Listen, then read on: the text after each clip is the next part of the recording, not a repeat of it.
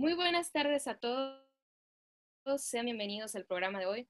El día de hoy el programa estará a cargo de mi compañero Carlos Tirado, también conocido como Charlie, y de mí, su servidora Anikenaro. ¿Qué veremos en el programa de hoy? Bueno, en el programa, programa de hoy tendremos temas como cocina fría, sus pros y sus contras, dip versus aderezos y muses. Estos, estos temas vendrán a cargo tanto de mi compañero como de mí. Espero que tengan una linda tarde y que lo disfruten.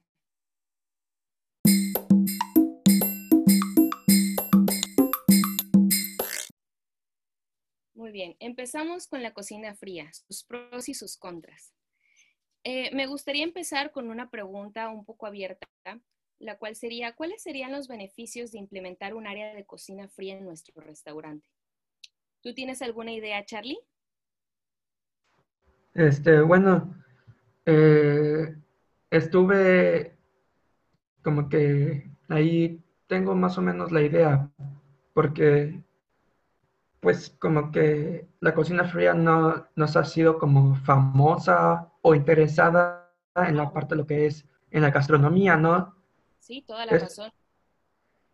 Y pues, para, sí, sí, y pues para mí es como un nuevo tema, ¿no? Porque yo también, pues, en mi caso, yo diría, Ay, pues es una cocina fría, o sea, para mí, pues no, exactamente, ¿no? O sea, ¿qué es? No le daba yo mucho interés, pero, pero, bueno, pues entonces, ¿qué te parece si comenzamos por eso? ¿Qué es la cocina fría? Claro, claro. Mira, para ponerlo a grosso modo, la cocina fría es todo aquel que, como su nombre lo dice, se encarga de los platillos fríos, Véase también guarniciones, entradas, ensaladas, pastas. Todo esto, aunque en algún punto lleve alguna cocción, eh, su finalidad es fría. A esto es a lo que le llamamos cocina fría, ¿no? Bueno, entonces, eh, ¿tú crees que realmente funcione para cualquier restaurante tener un área específica para eso? Realmente, este, no, no lo creo, porque yo siento que tendríamos que depender con lo que gusta el público, ¿no? Exactamente. Este, porque, no sé, por ejemplo, ¿no? Yo, yo, en mi caso, en el futuro, yo quiero poner un restaurante tipo Benigas, ¿no? O sea, que sea familiar, que los papás puedan disfrutar lo que es de un partido, de un, algún deporte, cosas así, pero también tendría que checar porque hay familias que puede ser que sea la parte vegetarianas, ¿no? Ahí ya caería lo que es la cocina fría, porque en la cocina fría hay lo que, es, que son ensaladas, tortas, cosas así. Y fíjate que tocaste un tema muy importante, eh, el tema exactamente de qué es cada área, ¿no? ¿Para qué tener un área específica para eso? Eh, para mi punto de vista, podríamos acomodarlo en depende de qué necesidades tengo yo, tal y como mencionaste. Siguiendo tu punto de un restaurante como Bennigan's, por ejemplo, eh, se utiliza mucho el tener áreas separadas, sobre todo si son muchos restaurantes con mucha capacidad, hoteles normalmente, este tipo de situaciones son en las que separan un lugar para precisamente esta área. Por ejemplo, si tuvieras un área de desayunos, bueno, como dices tú, ahí sí sería este, útil tener, sobre todo si es buffet en la mañana, necesitas tener tu área separada porque si no, no, hombre, imagínate cómo vas a poder hacer algo en esa cocina, ¿no? El gritadero y el peleadero con todos. Pero como dices tú, si mi equipo es pequeño y mi área es restringida, pues sí, no sería muy conveniente que se tuviera un espacio separado para eso. ¿Por qué? Porque no, no se utilizaría igual. ¿Qué opinas tú? No, pues a la vez, este, tienes, tienes razón, ¿no? O sea, tienes un buen punto. Pero, por ejemplo, como comentabas de que de los restaurantes estos grandes como Bennigan, Salitas, obvio que por, por en este momento, pues el COVID no ayuda a que tengamos áreas separadas o muchos empleados en la parte de la cocina. Pero si no estuviéramos en el momento del COVID y no hubiera pasado todo esto, sería bueno que los gerentes o, o el dueño checara esos aspectos, ¿no? Para que así el público, la gente que vaya a comer en estos restaurantes, vea, ay, son más, se, ¿cómo, lo puedo decir? O sea, como que se abrieron más a, las comidas, ¿no? No es lo mismo de todos, ¿no? O sea, como que dicen, ah, pues tienen... Ajá. Ajá, Ajá, o sea, tienen ensaladas, wow, tienen diferentes tipos de ensaladas, ¿no? O diferentes sándwiches o aperitivos. Así es. Y, fíjate, este, precisamente tocas un tema que va a venir con nuestro siguiente punto, que son los dips versus aderezos. Este, y fíjate que sí, ahora sí que cerrando con el tema, sí, eh, en realidad lo mejor sería que cada área estuviera ahora sí que especializada para cada cosa, ¿no? Sería el punto ideal. Pero como dices tú, para empezar van variando muchas cosas dentro de nuestro día a día. La restaurantería es algo que te mantiene todo el tiempo en constante cambio, en constante adaptación. Y eso también aplica para nuestros restaurantes, para nuestros empleados y obviamente para nuestro equipo, ¿no? En general. Y como dices, bien, sí, sí, ahora sí que en un punto, pues perfecto, cada área estaría por eh, separado, hubiera suficiente espacio para la cocina como sabemos que debería de tener, pero la realidad muchas veces es otra, ¿no? Como a final de cuentas, si mi presupuesto no va a dar para acomodar todas las áreas, si mi restaurante va a ser pequeño, pues ahora sí que un gasto en un área especializada, pues sí vendría sobrando, ¿no lo crees?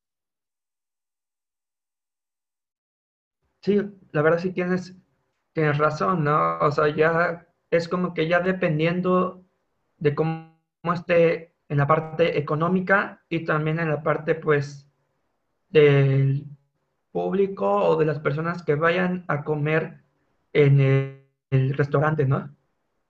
Así es.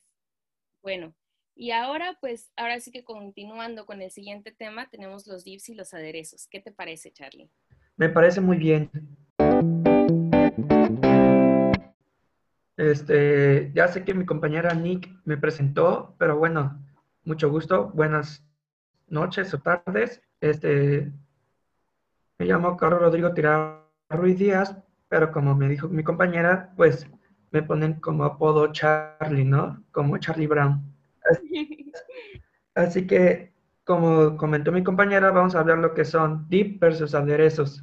Las dos cosas son muy diferentes. No sé si sabías eso, compañera Nick. Fíjate qué interesante. En realidad, eh, vaya, yo le digo dip y aderezo a cualquier cosa. este, entonces sí, me parece muy interesante cuál es o, qué, tienen de diferente estas cosas, ¿no? Que al final todos se sirven lo mismo, ¿no? O, cómo es. Este, la verdad, yo también, pues, yo ni, ni sabía que existía la palabra dip, ¿no? Primero, ¿no? Y este... Y pues de ahí aderezos, pues cuando alguien dice aderezo, yo decía, ah, pues es una salsa, ¿no? O sea, y ya... Eso es a lo, que, te imaginas, ¿no? Exactamente, y yo nada más sé, yo, yo sé lo que es por razones de la experiencia de los trabajos y también por la escuela. Y ya cuando lo investigué, dije, wow, sí tienen mucha diferencia, porque por ejemplo en el caso de los aderezos, es una mezcla líquida de ingredientes mm. y, se lleva a cabo por una cocción. Ah, ok, ok. Entonces los aderezos llevan cocción. Exactamente. Y sus ingredientes principales o con lo que se compone es lo que es aceite y vinagre y con las hierbas aromáticas, como por ejemplo lo que es la mayonesa, tenemos también lo que es una mostaza. Y oh, sí, exactamente. Y, de pronto para las ensaladas, ¿no? También, también eso que se le llama aderezo o eso no viene aplicando como tal. No, sí, sí lleva aplicando porque este, me he dado cuenta que que en la mayoría de los restaurantes con sus tipos de ensaladas que tienen, siempre ocupan en la mayoría de las veces dos tipos de aderezos, que es el blue cheese y, ah, el ranch. Y por ejemplo, en el caso del blue cheese, obvio que en español pues es queso azul, este, pues eh, el sabor, pues como lo comenté, ¿no? Lleva una cocción, pero no la mayoría de los aderezos se llevan a cocción, ¿no? Es como que dependiendo de algunos, ¿no? O sea, no se requiere en la mayoría de las veces las cocciones y pues este, pero en sí no, no se requiere mucho. Ah, muy bien. Porque fíjate que, mira, yo tenía entendido que aquí la diferencia entre uno y otro era que este, los aderezos iban fríos. Yo entendía nada más que los aderezos eran, pues, como diríamos, de esos que como chimichurri, como, ¿qué te gusta? Este, estas vinagretas de pronto. Yo pensaba que nada más era como este tipo de emulsiones frías que, se utilizan para las ensaladas y eso, pero entonces también hay diferentes variaciones del mismo. Sí, exacto. O sea, tiene muchos este, diferentes tipos de sabores y a, lo que se acompañe con lo que son las ensaladas. La mayoría de las ah, veces son las ensaladas que llevan hacia aderezos. También puede estar en otros, este, en otros platillos diferentes, pero casi la mayoría son en, en las ensaladas bien. ¿Y entonces el dip qué es? El dip es, es una salsa que acompaña, ¿no? Y, pues, ah. O sea, ahí podría caer lo que es una ketchup, por ejemplo, porque, ah. ¿por, qué, comento la ketchup? Porque esa salsa eh, se ocupa mucho, ¿no? Para muchos platillos. Por ejemplo, el hot dog se acompaña con qué? Con katsu y mostaza, ¿no? Por ejemplo, este, eh, la hamburguesa igual, ¿no? Con katsu. Y así, ¿no? O sea, por ejemplo, también... El huevo, ¿no? hay gente que hasta con el huevo, ¿no? De pronto le ponen este cápsula al huevo. Exactamente. También puede ser el guacamole, porque el guacamole también se acompaña en nachos, se puede acompañar en, una salsa hecha, preparada, o en tacos. O... Se puede decir que todo aquello que puede ir en un ramekin, en un este, tipo de recipiente o algo así como para que lo untes, ¿no? Exactamente, es para untar o para sumergir, ¿no? Qué interesante, ¿no? Y cómo si realmente sí hay diferencia entre ambos, ¿no? Exactamente, o sea, como que en sí lo único que se parece es que ambas cosas son como en sí salsas, ¿no?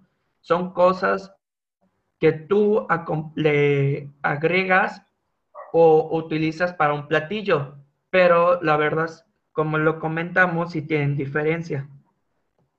Wow, vaya, qué interesante tema, ¿verdad? Entonces, para concluir el tema, tenemos que la gran diferencia de ambos es que uno es para untar y el otro es un acompañamiento que puede ir encima o cómo lo concluirías tú? ¿Cuál sería la diferencia más notable entre ambos? Este, yo me yo lo comentaría en forma de que el dip sería como que para sumergir o untar, ¿no? Ok, ajá. Y el aderezo es como un acompañamiento. Muy bien, qué interesante. Bueno, pues ¿qué te parece si continuamos con el tema de los muses? Dejamos un ratito a la música y continuamos. Claro, claro. Bueno, pues seguimos con el tema de los muses. ¿Qué te parece, Charlie? Claro, claro. Es, es un tema muy interesante el de mousse, la verdad. Y sí, la verdad es que sí, porque escuchamos de pronto mucho esta palabra por todos lados, ¿no? Eh, me parece que el mousse dentro del mundo gastronómico es de las cosas que la gente que está por fuera más escuchan, pero realmente no siempre se tiene la idea de qué es directamente, ¿no crees? Sí, sí, la mayoría de cuando le dicen mousse, pues ponen hasta cara de que, pues, ¿qué es eso, no? Ajá. te, imaginas el, el, budín, ¿no? O algo por el estilo. Exactamente, creen que es como un postre, pero pues obvio que no es un postre. Aunque igual puede contar como postre, ¿no? O sea, dependiendo de sus ingredientes, me imagino yo. Sí, sí, exacto. Tienes mucha razón en eso. Oh, muy bien. Y entonces tú nos podrías dar como una pequeña explicación a grosso modo de lo que es esta preparación. Este, sí, o sea, por ejemplo, como lo comentaste, o sea, el mousse depende de qué lo hagas, porque tiene lo que son este, diferentes ingredientes, ¿no? Y dependiendo de lo que vayas a hacer, pues tenemos, por ejemplo, este, investigué que es de origen francés. Oh, ya veo, por eso la palabra tan este, diferente a nuestro lenguaje común. Exactamente. Y también, este, eh, principalmente incluye lo que son claras de huevo montadas a punto de nieve. Mm. Y y pues este, los más conocidos en un restaurante muy profesional y elegante son de chocolate o de frutas también. Ajá, que de pronto es el que más logramos ver, ¿no? Eh, el, de chocolate. Ajá, exactamente. Oh, muy bien. Entonces, la base viene siendo la misma, pero puedes irlo variando según tus necesidades y tus platillos, supongo yo. Ajá, exactamente. Ahí yo lo que investigué y encontré fue que eh, primero, como lo comenté, lleva así como que el punto de nieve de la clara de huevo, ¿no? Y de ahí en ese proceso, este, lleva lo que son la mezcla que tú le vayas a poner o, o el ingrediente extra del sabor, ¿no? O sea, ahí en ese proceso lleva lo que es el chocolate o lo que son las las frutas, ¿no? Podría ser, no sé, de mango o de manzana, ¿no? O sea, dependiendo ya de lo que se vaya a presentar en un restaurante. Oh, muy bien. Pues fíjate que este, precisamente del tema yo había escuchado algo por el estilo, de que podían hacerse, como bien mencionaste tú, con claras de huevo montadas, o que también se podría hacer con crema para batir. ¿esto estoy bien o me estoy equivocando? Ah, no, no, tienes mucha razón. Este, en ese proceso de, que estaba comentando, este, ya que le agregas lo que es el sabor que le vayas a poner, ahí va lo que es el merengue o la crema, ¿no? Ahí le agregas lo que es ya un poco de azúcar y con cuidado le vas agregando lo que es el merengue, ¿no? No lo tienes que poner así como que directo porque si no se puede como que no quiero decirlo como interferirse o como, no sé, o sea, como... De pronto cortar, ¿no? Claro. Ajá, exactamente. me yo que, que, al ser este productos tan delicados como es la clara del huevo o como este, la crema para batir, que a final de cuentas es un lácteo, me imagino que con cítricos pues sí se podría llegar a hacer, pero pues sí debería tener ciertas, ciertas precauciones, ¿no? O algún tipo de modificación, me imagino yo. Sí, exactamente.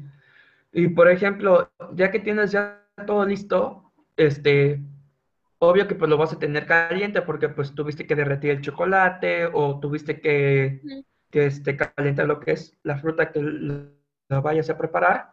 Pero antes, antes de servirlo a un cliente, siempre se tiene que enfriar en una refrigeración, bueno, en refrigeración, perdón. Ah, perfecto. Pues sí, porque a final de cuentas se sirve frío esto, ¿no? Pues qué tema tan interesante, la verdad, a mí me parece sorprendente este tema de los muses y el cómo puede ir variando y cómo, a pesar de todo, el que más conocemos es el chocolate, ¿verdad? Este, pues, ¿qué te parece si con esto concluimos eh, los temas del día de hoy? ¿Quieres dar alguna conclusión, algún final a este tema de los días de hoy? Pues, el día de hoy, perdóname. Este, bueno, nada más te voy a comentar lo que es la conclusión, que, que finalmente es la cocina fría en la parte gastronómicamente, es poco a poquito se ha evolucionado porque, porque como todo, este, como la parte de la gastronomía en, en las carreras para los que son al público, pues poco a poquito se empezó a abrir la carrera, ¿no? Así que también la cocina fría también se está dando poco a poquito y obvio que ahorita actualmente ya ha evolucionado y ya la gente este, se ha aprendido sobre el tema, ¿no? Ya puede ser, puede ser que ya no tenga las dudas que tenían antes o, o que decían, no, pues no sé qué es esto, para qué lo voy a probar, ni sé qué es, para qué entro al restaurante o algo así, ¿no? Con todo el miedo, ¿verdad? Como dices. Exactamente, o sea, ya les va a dar más interés a lo que es entrar a un restaurante con algo nuevo. Toda la razón. Y como dices tú, ¿no? Cómo se ha expandido también con este tema de pronto del Internet y todas estas cosas que cada vez va siendo más a la mano, ¿no? Poder investigar, como dices tú, cualquier cosa, una dudilla ahí, la checas en Google, en lo que te aparezca, y alguna respuesta puedes sacar, ¿no? Del tema. Exactamente.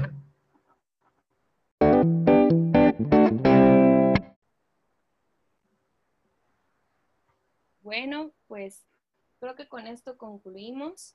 Me parecieron muy interesantes los temas del día de hoy, muy interesante la conclusión, como dices tú, muy muy abierta a pensar, ¿no? Eh, a ponerle más atención a este punto de la cocina fría.